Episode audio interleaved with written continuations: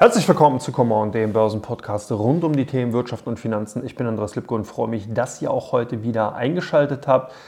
Ja, wir hatten doch eher ruhige Handelstage zuletzt gesehen, aber nichtsdestotrotz doch viele, viele interessante Informationen, die über die Ticker gelaufen sind, einige interessante Unternehmensnachrichten, die über die Ticker gelaufen sind. Wir haben auch Allzeithöchststände gesehen bei einigen Unternehmen, die ihr sicherlich kennt, die ebenfalls logischerweise über die Ticker gelaufen sind.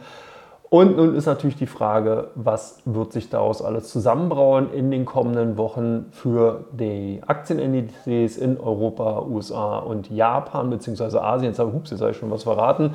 Und natürlich in Teil 2 gucke ich mir noch mal ein paar Einzelunternehmen an, die im Blickpunkt standen und die vielleicht auch ganz interessant sein könnten. Ebenfalls für die zweite Jahreshälfte, natürlich im dritten Teil, gibt es dann die fünf bzw. drei meistgesuchten Aktien bei OnVista und die drei meistgehandelten bzw. drei der meistgehandelten Aktien bei der Comdirect. Aber ich würde vorschlagen, ich lege gleich mal los und habe ja bereits schon gesagt, die Aktienindizes in der letzten Woche eher ein bisschen dröge unterwegs gewesen und das galt auch so ein bisschen für den DAX, der immer wieder mit der 16.000 Punkte Marke gekämpft hatte.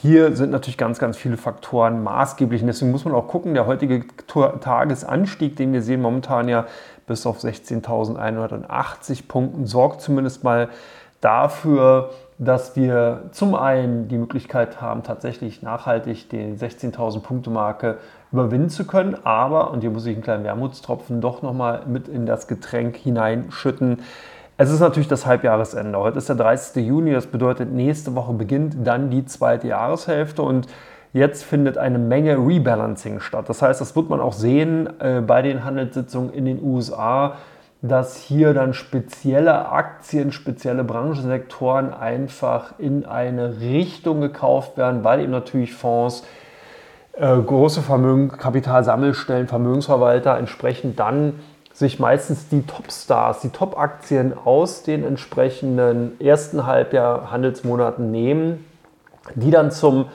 Halbjahresende nochmal kaufen, um dann eben den Halbjahresberichten ausweisen zu können, hey, hier, wir waren auch bei den großen, zum Beispiel in den USA Technologieaktien dabei oder wir waren auch sehr stark gewichtet im deutschen Markt, haben halt Europa entsprechend dann mit deutschen Aktien übergewichtet und so weiter. Und das ist halt die eine Maßnahme, sogenannte Window Dressing spielt natürlich auch eine Rolle. Das heißt, man schiebt hier und da die Kurse von bereits in den Aktienportfolien beinhalteten Aktien in die Richtung, in die man dann so ein bisschen hofft, natürlich auch die Aktienkurse bzw. dann die Position schieben zu können. Man kauft also genau dann nochmal zu, um eben in dem eher dünnen Handel im Sommer dann nochmal die ein oder anderen Kurssteigerungen hervorrufen zu können.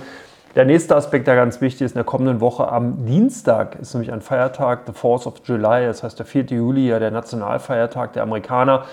Und das sorgt dafür, dass wir so eine Art Brückentag-Effekt am Montag haben und das ebenfalls eher jetzt vor dem Wochenende bereits abstrahlt. Also es gibt sehr, sehr viele Aspekte, die zumindest von der handelstechnischen Seite momentan auf den DAX 40 einwirken und wo man so ein bisschen auch eher vorsichtig sein sollte. Im besten Fall, denke ich mal, werden wir wieder ein Abkippen in der kommenden Woche in dem Bereich 1557, 1559, 16.000 Punkte haben. Ich glaube nicht, dass wir über hinaus schießen, über die 16.000 Punkte Marke sehen werden und dass wir schon gar nicht in die neuen Kursrekorde oder dergleichen eben ausbilden werden, sondern da gibt es einfach noch viele, viele Punkte, die dagegen stehen. Und die, auf die gehe ich kurz ein. Wir hatten nämlich viele, viele Konjunkturdaten bekommen, unter anderem eben die Verbraucherpreise für Europa bzw. auch für Deutschland. Und da stellt sich ein Bild dar, dass zumindest mal die Gesamtpreise etwas von der Preissteigerung nachlassen, aber die Kernrate weiterhin über den Prognosen liegt, weil der Kernrate ja hier an dieser Stelle schon des Öfteren ausgeführt werden, eben Energie- und Lebensmittelpreise rausgerechnet und die hatte sich jetzt in dem letzten Monat von 5,3 auf 5,4 Prozent etwas verteuert. Und damit sind wir nach wie vor weit, weit weg von den 2 Prozent. Also das heißt, das, was wir heute sehen oder gesehen haben, deutet ganz klar darauf hin, dass die Inflation doch noch länger da bleiben wird, dass wir zwar eine Art Peak gesehen haben könnten, aber zumindest mal jetzt ein relativ stabiles Preisniveau. Man darf halt nicht vergessen, es ist halt ein indexierter ähm, Pre Feststellung, Preisfeststellung bzw. indexiert. Das bedeutet immer mit dem Bezug zum Vorjahr auf 100 gesehen. Das bedeutet, heißt dann eben, solange man eben positive Zahlen hat, wie jetzt 5,3, ist das tatsächlich ein Anstieg von 5,3 Prozent jetzt eben auf Jahressicht zum Vorjahr. Und das bedeutet nicht, dass wir insgesamt, also über den kompletten Zeitraum gesehen, eine Preissteigerung von 5,3 Prozent haben. Ergo, wenn wir also im letzten Jahr eine Preissteigerung gesehen haben, jetzt nochmal eine sehen, ist das tatsächlich eine zweifach äh, äh, zweifache Preiserhöhung. Und das muss man halt immer so ein bisschen im Hinterkopf behalten, weil viele bei der Inflation doch andere falsche Vorstellungen haben. Das heißt, es wird halt jedes Mal immer wieder auf Null zurückgesetzt und dann immer wieder der Vergleich zum Vorjahr gezogen. Und deswegen spielt auch diese 2%-Marke, die halt viele Notenbanken in, den, ja, in den Himmel geschrieben haben, auch immer wieder ganz klar über allen Dingen, weil das bedeutet, wenn eben die Inflation auf Jahressicht über mehrere Jahre um 2% steigt, wäre das sozusagen mit Zinseszinseffekt ja bereits nach fünf Jahren ungefähr 12% Steigerung der Pre des Preisniveaus, also auch eine, oder auch eine Kaufkraftverwässerung.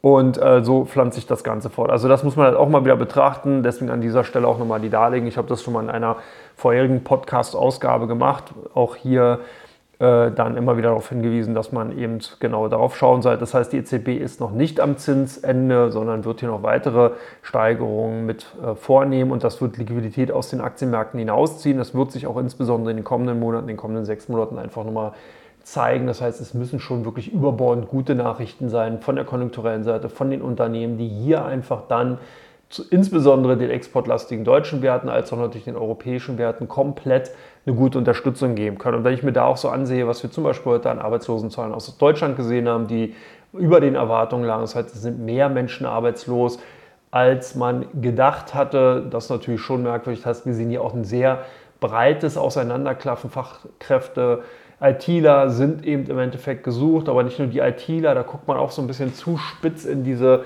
klassische Richtung, dass man eben sagt, alles hoch ausgebildete und sehr spezialisierte Menschen, sondern es fehlen tatsächlich Pflegekräfte, es fehlen Lehrer und so weiter. Also auch das natürlich in dieser Hinsicht mit in diesen Fachkräftemangel reingerechnet. Was man vielleicht auch nicht so äh, auf der Agenda hat, es fehlen halt auch teilweise Leute im Sicherheitsbereich und so weiter. Also das muss man wirklich so sehen. Das sind also nicht immer nur die extrem hoch und stark ausgebildeten Berufe, sondern insgesamt eben sehr spezialisierte Berufe. Das ist jetzt auch überhaupt kein Qualitäts- Merkmal in der Hinsicht, sondern nur noch mal eine Klarstellung, weil man immer denkt, bei Fachkräften geht es hier nur um IT, um technologieaffine Berufe. Nein, es geht hier wirklich in der Gänze um die komplette Dienstleistung, also hauptsächlich Dienstleistungssektoren, die davon betroffen sind. Nichtsdestotrotz aber dann eben, wenn man den Gesamtmarkt sieht, halt keine robuste Situation wie zum Beispiel in den USA, sondern eher eine Zunahme der Arbeitslosen halt in Deutschland und das ist natürlich dann auch eigentlich gegenläufig zu den Entwicklungen, die wir aktuell bei den Aktienkursen sehen. Also irgendjemand sitzt hier momentan auf dem falschen Pferd. Entweder sind es tatsächlich die Börsenbären, das heißt das pessimistische Lager, was hier zu pessimistisch ist, oder es sind die Börsenbullen, die ein bisschen zu viel von dem wundergrünen Gras geraucht, Schrägstrich gefressen haben und demzufolge hier irgendwas sehen, was andere Marktteilnehmer bzw. was sich vielleicht in dieser Form nicht einstellen wird. Also es bleibt auf jeden Fall spannend, demzufolge denke ich und bleibe auch weiter dabei, dass der DAX 40 es schweren wird mit der 16.000 Punkte Marke. Ich glaube, wir werden in den kommenden Wochen ab Mittwoch rückläufige Notierungen sehen, vielleicht sogar auch schon zum Wochenbeginn. Wir haben also, wie gesagt, diese vielen, vielen Sonderfaktoren, die eine Rolle spielen und die man im Auge behalten sollte. Wenn wir schon bei Börsenbullen mit Wundergras sind, gucken wir mal nach Japan. Ich habe es nämlich bereits schon in der Anmoderation fast schon verraten. Äh, auch der Nikkei hier sozusagen losgelöst von jeglicher Bodenhaftung jenseits der 33.000 Punkte Marke.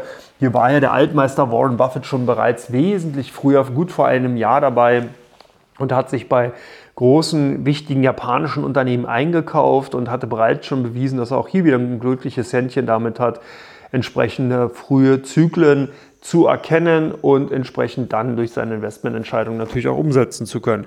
Und das hat sich auch dieses Mal bewahrheitet. Das heißt, wir sehen ja den Nicker hier wirklich losgelöst, voll aufs Testosteron, eben von einem Mehrjahreshoch zum nächsten eilend. Jede Kursschwäche wird auch hier gekauft. Und da macht es natürlich auch mal Sinn, so ein bisschen zu sezieren, was für eine Situation finden wir denn eigentlich in Japan vor. Und da ist die Situation tatsächlich zum einen, ja, tatsächlich Japan, japanische Aktien lange Zeit eher unterrepräsentiert gewesen bei vielen institutionellen Investoren bzw. deren Depots. Die hatten gar nicht so großes Augenmerk auf Japan, weil natürlich immer wieder diese ganze Problem- und Fragestellung über die Überalterung der Menschen in Japan, sehr, sehr kleine Volkswirtschaft, starke Exportabhängigkeit, ein sehr, sehr hoher Verschuldungsgrad, auf den gehe ich gleich nochmal ein. Insgesamt in der äh, Volkswirtschaft bzw. eben auch von dem Staat Japan, äh, was natürlich auch als Damoklesschwert über den allgemeinen Entwicklungen äh, liegt und natürlich die Frage, wie sich die japanische Notenbankpolitik weiter darstellen wird. Wir haben ja seit mehreren Jahren hier wirklich eine ultralockere Politik gesehen, aber natürlich auch die Frage, okay, werden die das aufrechthalten können, wenn entsprechend die Inflation sich dynamisiert oder muss dann eben auch die Bank of Japan die Zügel anziehen und vor allen Dingen, was passiert denn dann mit diesem Zündfass oder Pulverfass hohe Staatsverschuldung in Japan? Und da hatte, vielleicht gehe ich gleich mal darauf ein, sich natürlich die Bank of Japan mal wieder was Cleveres ausgedacht. Zum einen hatte man einfach das Renditeniveau der zehnjährigen Staatsanleihen festgetackert. Man hat also einen Kursfloor und einen Kurs-Ceiling, äh, ein Dach eingezogen, eine Barriere, worüber die Renditen nicht steigen dürfen. Das waren 0,5 Prozent. Da hätte dann die Bank of Japan entsprechend interveniert. Das heißt, man hat hier einfach per, ja, wie soll man sagen, Interaktion festgelegt, so in diesem Rahmen bewegen sich die Staatsanleihenpunkte aus Mickey Mouse.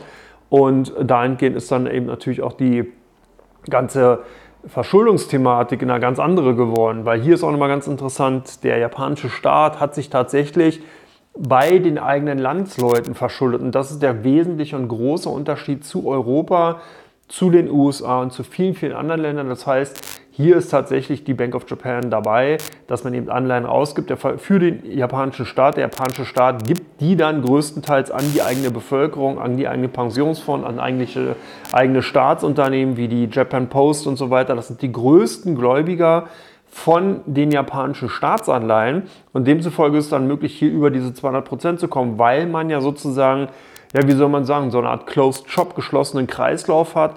Japan verschuldet sich bei den eigenen Menschen, bei den eigenen Unternehmen, bei den eigenen Kapitalsammelstellen und hat damit nicht das Problem, dass irgendeiner mal die Karte ziehen kann oder sagen kann, so, hier, ich gehe über los und löse jetzt sozusagen meine entsprechende Staatsanleihen ein. Das ist nämlich immer wieder auch das Problem gewesen, was die USA hatten, weil natürlich China als mit einer der größten Gläubiger in Richtung USA natürlich dann auf die Idee kommen könnte und da sagen würde, okay, hey, wir geben mal einen großen Batzen unter amerikanischen Staatsanleihen in Richtung äh, US-Fed beziehungsweise dann American Government und die können mal sehen, was sie damit machen.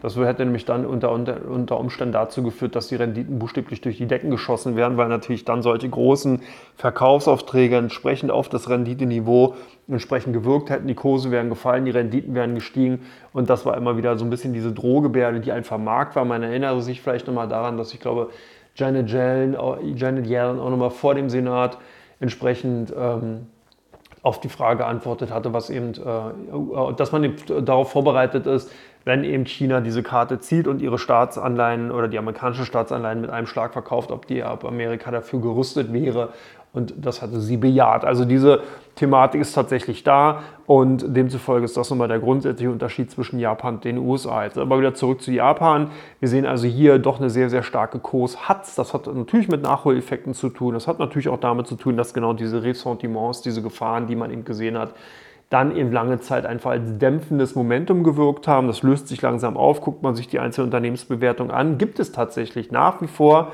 auf dem aktuellen Niveau immer noch einige in Anführungsstrichen Schnapperunternehmen. Andere Unternehmen haben aber auch schon bereits sehr ambitionierte Bewertungen. Und das natürlich auch hier kann man es ganz klar sehen. Technologiewerte mit starkem Exportbezug sind natürlich sehr, sehr hoch bewertet teilweise. Wir haben aber Old Economy Unternehmen, so ein bisschen wie in Europa, die eigentlich ebenfalls gut bewertet sind, mit relativ günstigen Bewertungsständen. Warum gucken die Investoren so stark auf Exportwerte in Japan? Naja, ganz klar, weil natürlich der japanische Yen sich im Verhältnis zum US-Dollar sehr, sehr stark abgewertet hat. Auch diese Abwertungslogik, auch dieser Abwertungsmechanismus, den wir jetzt bereits schon seit einigen Monaten sehen, war auch immer wieder Anlass zur Sorge, weil man eben nicht gewusst hatte, wie lange werden eben die anderen Staaten, wie lange werden zum Beispiel natürlich auch Amerika, wenn man US-Dollar-Yen sieht, das eben zulassen und hinnehmen, dass sich sozusagen die japanische Wirtschaft über dieses niedrige Abwertungsrennen mit den anderen Währungen sozusagen einfach refinanziert. Und da hatte man dann eben gesehen, dass hier natürlich dann eben auch von der äh, japanischen Regierung dann immer wieder mal warnende Worte kamen, aber eben die Bank of Japan trotzdem ihre ja, Politik weiter betrieben hat, ihre Abwertungspolitik und jetzt sozusagen dann eben dieser günstige Yen auf vielen Exportunternehmen in Japan hilft. Man hat natürlich last but not least auch zusätzlich den Joker am Ärmel. Die Nähe zu China ist natürlich auch ein hilfendes Momentum. Das heißt, wenn die Konjunktur in China wieder anspringt, und das tut sie tatsächlich, auch wenn nicht unbedingt so brachial und äh, äh, proaktiv, wie sich das vielleicht viele Marktteilnehmer vorstellen, aber ich gehe da nachher gleich nochmal auf ein spezielles Unternehmen drauf ein, wo man das ganz gut sieht, tut es das. Und davon profitieren die japanischen Unternehmen ebenfalls. Das heißt, Japan durchaus interessant weiterhin, ja, sehe ich auf jeden Fall, aber auch hier sieht man natürlich in einzelnen Bereichen, in einzelnen Sektoren schon bereits äh, ja, übergekaufte Situation, wo man ein bisschen vorsichtig sein sollte. Das heißt, der Nikkei kann hier und da mal die eine oder andere Korrektur vollziehen. Man sollte vielleicht auch, wie gesagt, nicht jetzt unbedingt in alle Branchen blindlings hineinspringen, aber es macht auf jeden Fall Sinn, sich weiterhin mal den Fokus auf Japan zu belassen, anzuschauen. Ich denke, das könnte sich auch nochmal für das zweite Halbjahr als durchaus lohnenswert erweisen. Letzte und dritte Thema im ersten Teil hier von Come On habe ich mir mal den digitalen Euro vorgenommen. Da gibt es immer wieder auch viele, ähm, ja, wie soll man sagen, Fragestellungen, Missverständnisse, Fehlinterpretation, Gerüchte. Äh, Fake News will ich jetzt nicht unbedingt sagen, aber auch sehr, sehr krude Annahmen, die äh, einfach, glaube ich, auch mal richtig gestellt werden sollten. Was ist der digitale Euro? Der digitale Euro ist mit Sicherheit keine Cryptocurrency im eigentlichen Sinne wie jetzt Ethereum oder Bitcoin, hier wird nichts geschürft, hier wird nichts entsprechend dann aufge, äh, als Adaptionsmittel genommen. Hier ist vielleicht im besten Fall die Blockchain-Technologie im Hintergrund, weil sie eben doch viele Vorteile hat, die man eben bei digitalen Währungen entsprechend anwenden kann.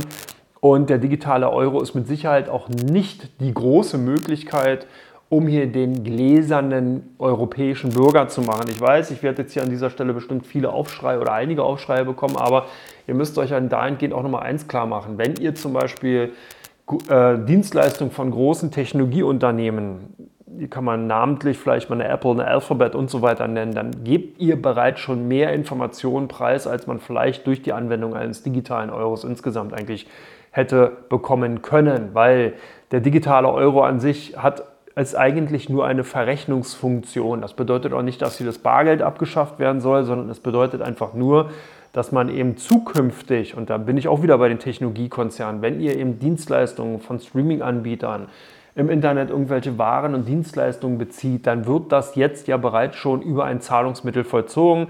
Ihr gebt entweder Apple Pay, Google Pay, äh, Visa, wie auch immer an. Ihr schickt ja nicht unbedingt da Geld, Bargeld zu dem entsprechenden Unternehmen hin, sondern es wird eben digital transferiert, verrechnet und dahingehend vorgenommen. Und das führt dazu, dass hier viele, viele Intermediäre mit im Spiel sind. Also nicht jetzt direkt eure Hausbank, sondern hier sind Kreditkartenunternehmen, hier sind Zahlungsabwicklungsunternehmen, hier sind vielleicht auch eine PayPal mit bei und so weiter und so weiter, die einfach alle ihre Anteile natürlich auch aufhalten, weil sie für ihre Dienstleistungen, die sie bringen, entsprechend natürlich entlohnt werden wollen.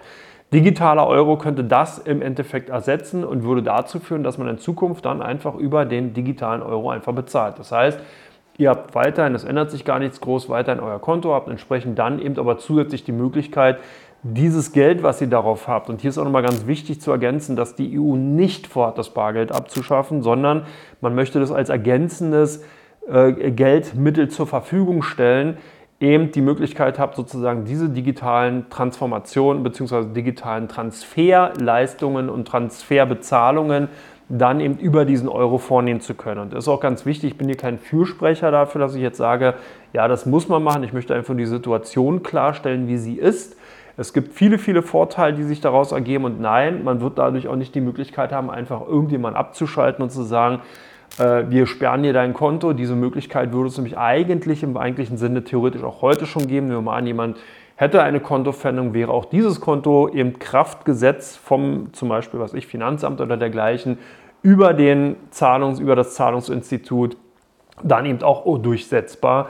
Und das muss man halt auch dahingehend sehen. Also auch hier wird es keinen, zumindest absehbaren, größeren staatlichen Eingriff geben, weil wir eben in einer Demokratie leben und es nicht möglich ist, dass jetzt irgendjemand sagt, so, wir nehmen dir dein Geld weg oder wir sperren das oder wie auch immer. Also das ist natürlich auch eine Sache, die in dieser Form so einfach nicht möglich ist. Und hier kann auch nicht einfach Geld gedruckt oder geprintet oder was weiß ich auch immer vervielfacht werden weil die gleichen Reglements, die eben für den normalen Geldverkehr und für den normalen Gebrauch von Geld gelten, die gelten natürlich auch für den digitalen Euro. Also hier nochmal das runtergebrochen. Im Endeffekt ist es nur eine digitale Verrechnungsform von Geld, die eben lanciert werden wurde. Und da möchte ich halt einfach nochmal in den Raum stellen, wenn man eben dann in einem demokratischen Land wohnt oder beziehungsweise in einer EWU oder in einem europäischen Wirtschaftsraum entsprechend wohnt, dann denke ich mal, es ist doch eben lohnenswert, hier auch eine staatliche Stelle zu haben, die endlich begreift, dass es eben wichtig ist, eben gerade von den Staatenverbund her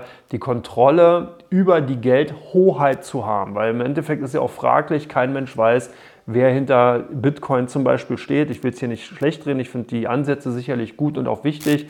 Aber man muss natürlich auch so ein bisschen die Kirche im Dorf lassen. Das heißt, beim digitalen Euro weiß man, wer dahinter steht. Das ist auf jeden Fall die EU. Und bei dem Bitcoin weiß man das eigentlich nicht.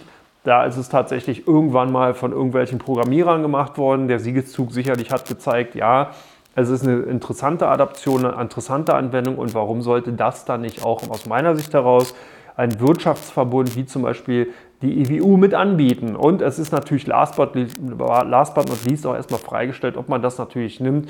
Hier also auch nochmal ganz wichtig, dass eben die Europäische Zentralbank und die Europäische Kommission, die sich damit beschäftigt, ganz klar gesagt hat, nein, man möchte den Status von Bargeld an dieser Stelle nicht antasten und sagen, das soll komplett weg, sondern es soll im Endeffekt eine zusätzliche Möglichkeit geben und das Bargeld soll weiterhin natürlich als, als mögliche Form eben zur Verfügung stehen, um natürlich auch, weiß ich, wenn man sich ein paar Brötchen holt oder entsprechend dann eine Zeitung, diese Dienstleistung entsprechend natürlich auch weiterhin bezahlen zu können oder wenn man auf dem Flohmarkt irgendwie unterwegs ist, also diese klassischen Dinge, die eben natürlich dann schlecht mit digitalen Euro zu bezahlen sind, die sollen auch weiterhin möglich sein. Und ich möchte auch nochmal einen, einen wichtigen Aspekt vielleicht nochmal anführen, nämlich mit dem Thema auch schon durch, ist auch der, dass es im Jahr nicht nur 500 Millionen Euro kostet, diese ganzen Euroscheine wieder in die Länder zurück zu transportieren, wo sie hergekommen sind, beziehungsweise zu ersetzen, entsprechend zu reparieren und so weiter und so weiter, Falschgeld aus dem Verkehr zu ziehen.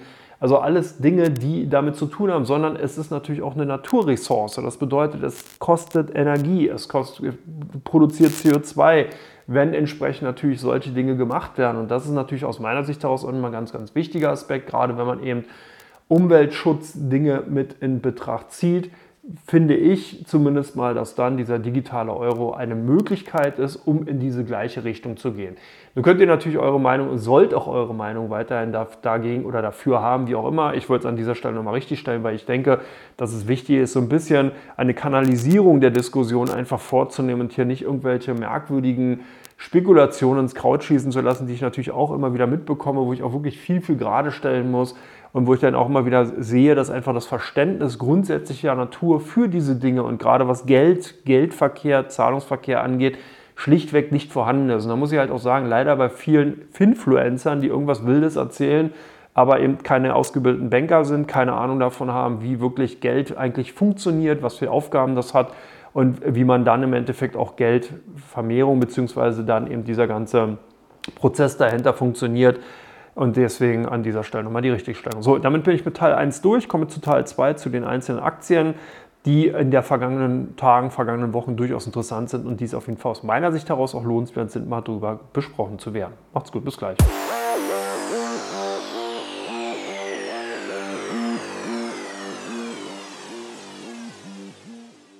Herzlich willkommen zu Teil 2 von Common, dem Börsenpodcast rund um die Themen Wirtschaft und Finanzen.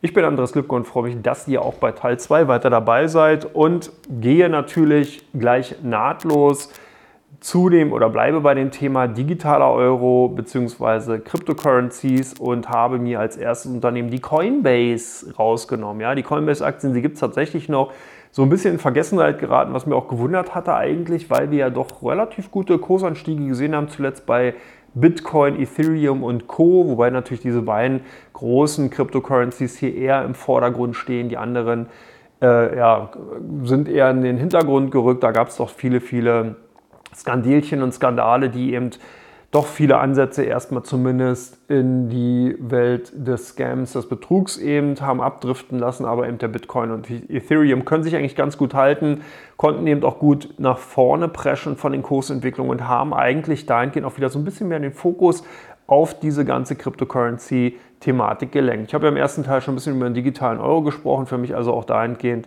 der die nahtlose Übergang eben auch zu den anderen Cryptocurrencies und hier natürlich dann eben auch nochmal der Blick auf die Handelsplattform, wo man eben genau solche digitalen Währungen, Cryptocurrencies handeln kann und da ist Coinbase natürlich einer mit der größten Player bzw. größten Anbieter und eben natürlich als börsennotiertes Unternehmen auch nochmal eine gute Möglichkeit, um von den Handelsaktivitäten und Transaktionen, die eben so stattfinden, eben profitieren zu können.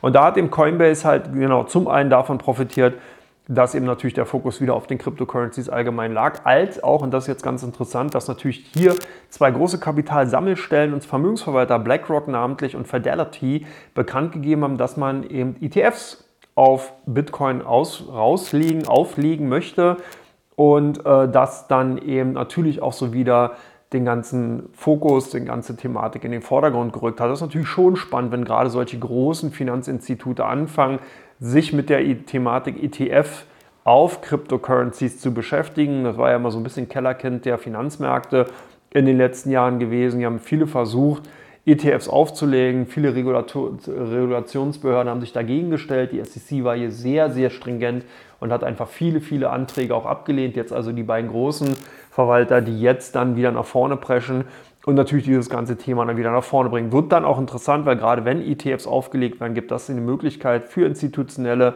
entsprechend investieren zu können. Diese Gelder, die ja dann in die ETFs fließen, fließen über Umwege oder indirekt natürlich oder direkt dann auch in die äh, entsprechenden Cryptocurrencies und sorgen halt dafür für eine zusätzliche Nachfrage. Und das hat natürlich so ein bisschen auch wieder die Coinbase-Aktien in den Vordergrund gehoben und äh, hier doch für ordentliche Kursgewinne gesorgt. Ich denke, Coinbase war auch auf dem letzten Niveau relativ interessant. Klar, man muss natürlich hier ein bisschen längerfristig denken, auch in Richtung eben der kommenden Jahre, weil natürlich sich nach dem zweiten, ich sage jetzt mal Cryptocurrency-Winter einfach viele Dinge verschoben haben, viele, äh, viele Marktteilnehmer auch einfach aus dem Feld verschwunden sind und erst so langsam wieder zurückkommen. Wir haben aber einige Events, die ganz spannend sind. Im kommenden April 2024 gibt es das sogenannte weitere, ich glaube, das vierte Bitcoin-Halving. Das bedeutet, dass hier die Miner, die eben die Bitcoins meinen, schürfen, weniger ähm, äh, Belohnung dafür bekommen. Also es wird dann tatsächlich nochmal halbiert für die neu geschaffenen Bitcoins. Und das bedeutet, dass dann natürlich die Attraktivität, eben Bitcoins zu schürfen, uninteressanter wird, weil man eben weniger bekommt.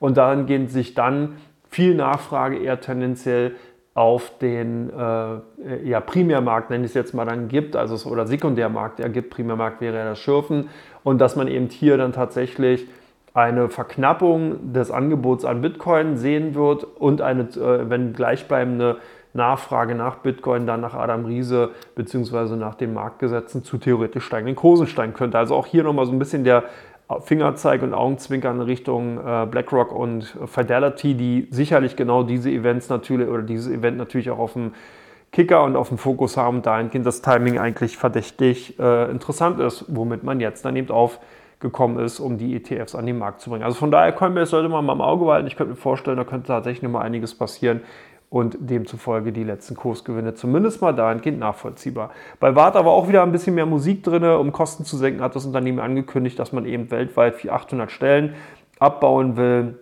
Hier war zuletzt doch eine relativ hohe Belastung gewesen, weil man eben äh, durch die globalen Krisen, die sich eben ergeben hatte, Lieferkettenverknappung und so weiter, eben allgemeiner Rückgang der konjunkturellen Leistungen, natürlich auch bei Warta direkt im operativen Geschäft getroffen war. Ganz, ganz klare Aussagen dazu wird es am 11. Juli geben. Das tatsächlich in zwei Wochen ist die Hauptversammlung. Da kann man nochmal hören, wie das bisherige Geschäftsjahr dann abgelaufen ist. Und es wird die Quartalzahlen am 11. August geben. Da ist noch ein bisschen Zeit, wird noch ein bisschen Wasser dem Rhein runterfließen und ihr werdet mich dann hoffentlich noch ein paar, ein paar Mal mehr hören. Aber auf jeden Fall kann man sich den Termin auch nochmal den, in den Kalender einmarkern. 11. August, wie gesagt, dann die Zahlen zum zweiten Quartal von Warta. Äh, bisher sah es zumindest mal so aus, im Vorfeld der Veröffentlichung des Geschäftsberichts hatte der Konzern die Prognosen für 2023 bereits insgesamt reduziert. Also man hat hier wirklich darauf hingewiesen, dass das noch kein einfaches äh, Jahr werden wird. Die Umsätze sollen ähm, jetzt zwischen 820 und 870 Millionen liegen. Vorher hatte man 850 bis 880 Millionen. Äh, adressiert. Das ist jetzt nicht unbedingt ein signifikanter Rückgang, aber es ist halt einer, was aber viel, viel wichtiger ist, dass das bereinigte EBTA äh, auf dem Vorjahresniveau von 67 Millionen liegen soll. Und hier hatte man aber vorher einen Wert zwischen 90 und 110 Millionen in Aussicht gestellt. Und das ist natürlich schon ein Rückgang, wo man sagen kann, ja, da ist eine gewisse Signifikanz auf jeden Fall zu sehen. Im ersten Quartal, jetzt in dem Jahr 2023, hatte man bereits einen Umsatzrückgang von 11,4 Prozent auf 164,2 Millionen Euro verbuchen müssen. und das EBITDA lag bei minus 2 Millionen Euro und damit deutlich unter dem Vorjahresvergleichswert von 38,1 Millionen Euro. Also man sieht hier kein einfaches Jahr. Demzufolge wird es natürlich nochmal spannend sein, wie sich das zweite Quartal bei Warta dargestellt hat.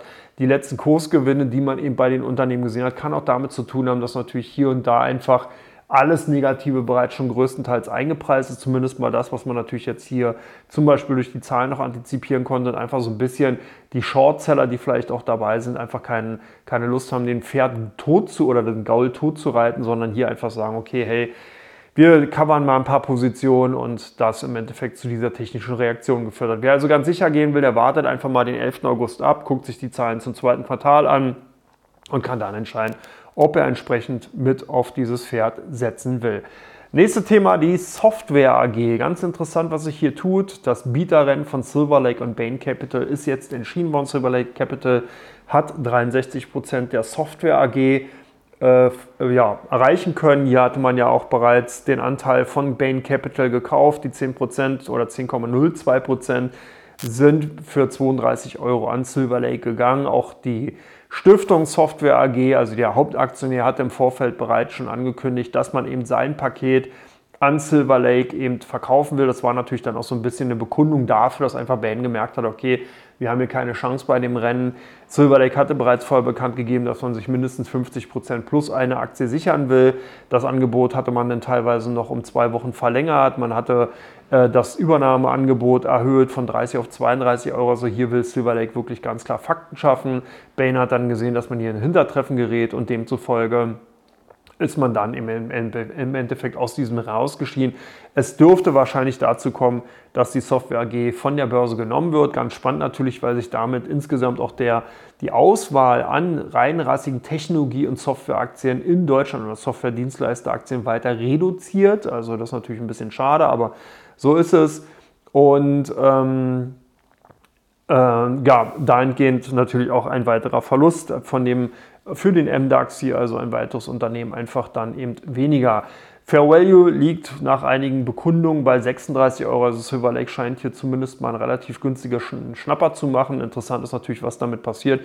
Witzig wäre, dass wir in den letzten Jahren oder Jahrzehnten ja öfter schon mal gesehen haben, dass die Software AG dann vielleicht in ein, zwei Jahren wieder als Aspirant an der Börsenglocke klingelt oder an der Börsentür klingelt und dann per IPO wieder an die Börse gebracht wird. Vielleicht dann mit 40, 50 oder 60 Euro. Weil weiß, was da passiert.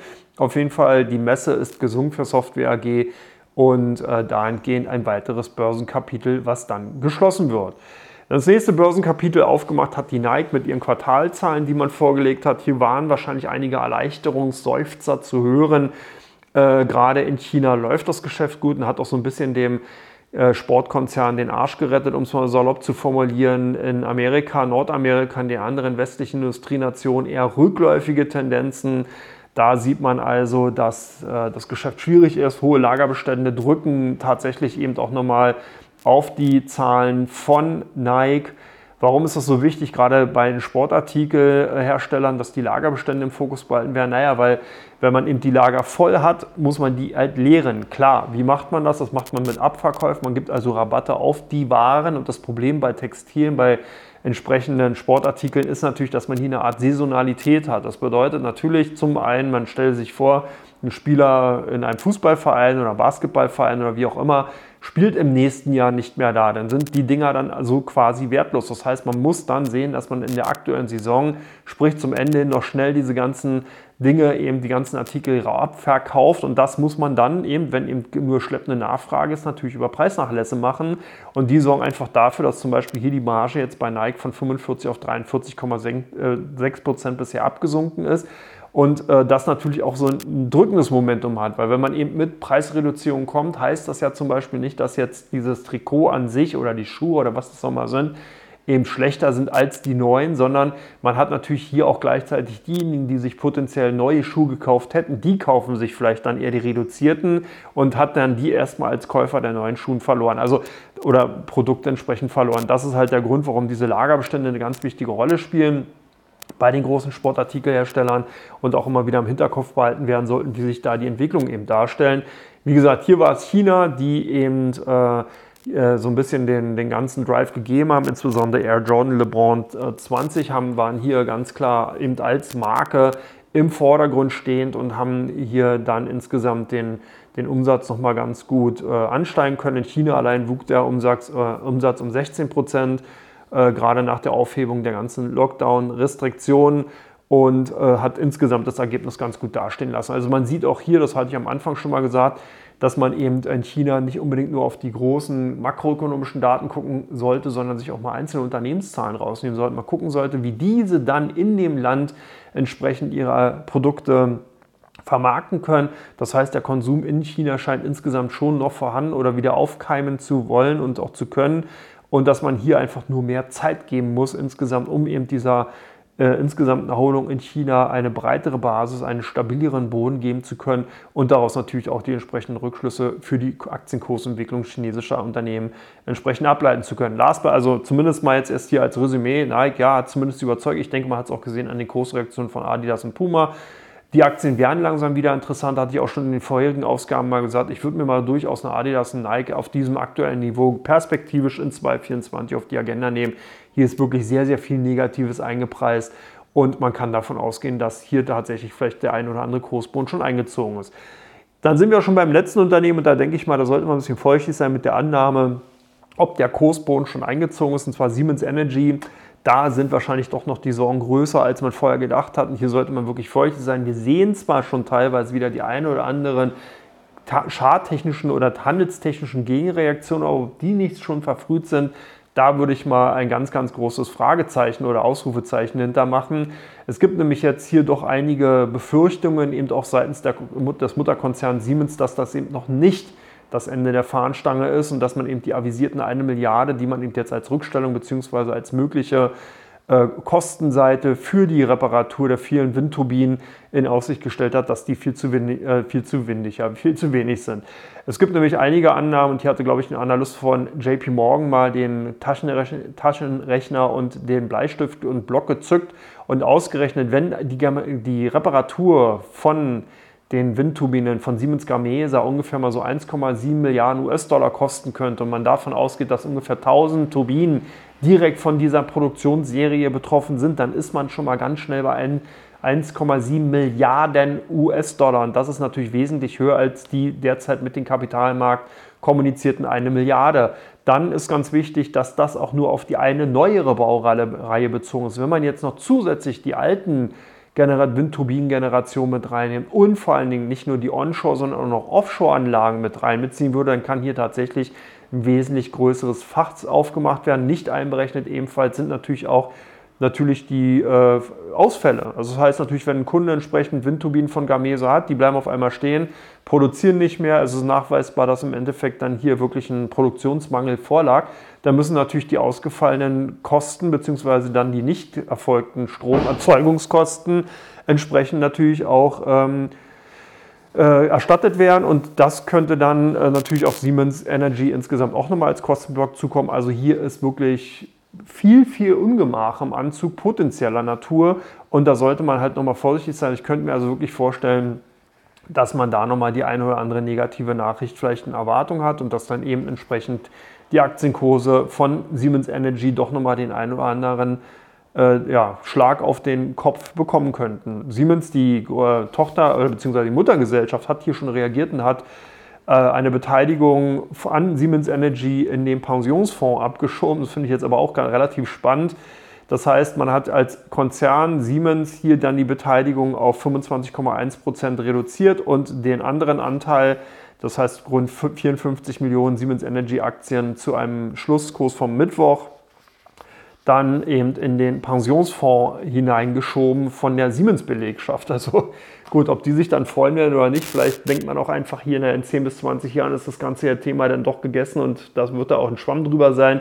Who knows, vielleicht dahingehend nur eine Risikoprolongation, ich weiß es nicht, aber auf jeden Fall fand ich die Meldung nochmal ganz spannend, will die erstmal dahingehend unkommentiert lassen, das, äh, aber denke, es ist erwähnenswert, wenn man sich mit Siemens Energy auseinandersetzt, wo die Aktien dahin gegangen sind. Man bringt natürlich auch ein bisschen Ruhe in den Kurs von Siemens Energy, weil die Aktien wirklich wegplatziert sind und hier nicht irgendwie bei irgendwelchen nervösen Fondsmanager sind, die dann doch nochmal auf die, Re die Reißleine ziehen, wenn natürlich der Kurs weiterfällt. Also von daher vielleicht auch nochmal ganz gut für die Aktionäre. Who knows? Da gibt es also Für- und Widersprache. Entsprechend, das sollte man vielleicht dahingehend nochmal auch im Hinterkopf behalten. So, damit bin ich mit Teil, mit Teil 2 durch, komme jetzt zu Teil 3, gucke mir die Aktien an, die bei auf Vista unter den Top 3 waren und gucke mir natürlich auch die drei meistgehandelten Werte bei der Comdirect an. Ist ganz spannendes Unternehmen dabei, ihr könnt euch freuen. Bis gleich, macht's gut. Ciao, ciao.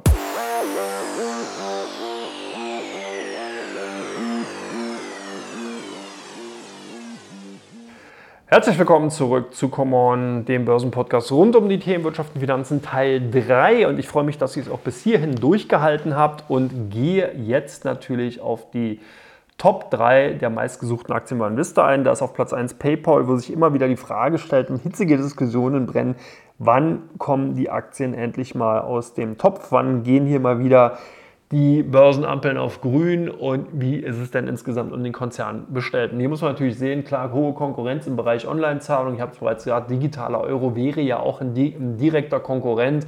Demzufolge natürlich die Frage, wird sich PayPal mit dem alten Bezahlsystem weiter im Markt halten können? Wie wird sich das verändern? Wie wird sich das auf die Margen auswirken? Und wie ist die Gewinndynamik? Also hier deswegen die Aktien ganz klar unter den Top-Werten, die ganz viel und heftig und hitzig bei Invista entsprechend diskutiert werden. Platz 2, die Aktien von Apple. Hier natürlich das erneute Allzeit-Hulkskursniveau, was eben auch in der vergangenen Woche ausgebildet wurde. Jetzt natürlich die Frage, was das, wie weit geht es? Es gibt eine ganz, ganz bullische Analystenmeinung, die sagen, der Wert könnte sich sogar perspektivisch in den kommenden Jahren nochmal verdoppeln. Ähm, KI-Fantasie, Virtual Reality mit Vision Pro könnten den Aktien nochmal ordentlichen Drive geben. Also von daher wurde das natürlich auch nochmal diskutiert und demnach die Aktien von Apple ganz klar eben auch unter den Top-Werten bei Investa. Last but not least die Aktien von Microsoft, ebenfalls natürlich ein KI-Profiteur, kommt auch so richtig nicht in den Konsolidierungsmodus rein, immer wieder nachgefragt, die Aktien. Und hier natürlich auch die Frage, wie lange kann die Fahrt noch gut gehen? Demzufolge hitzige Diskussionen bei Invista über die Aktien von Microsoft.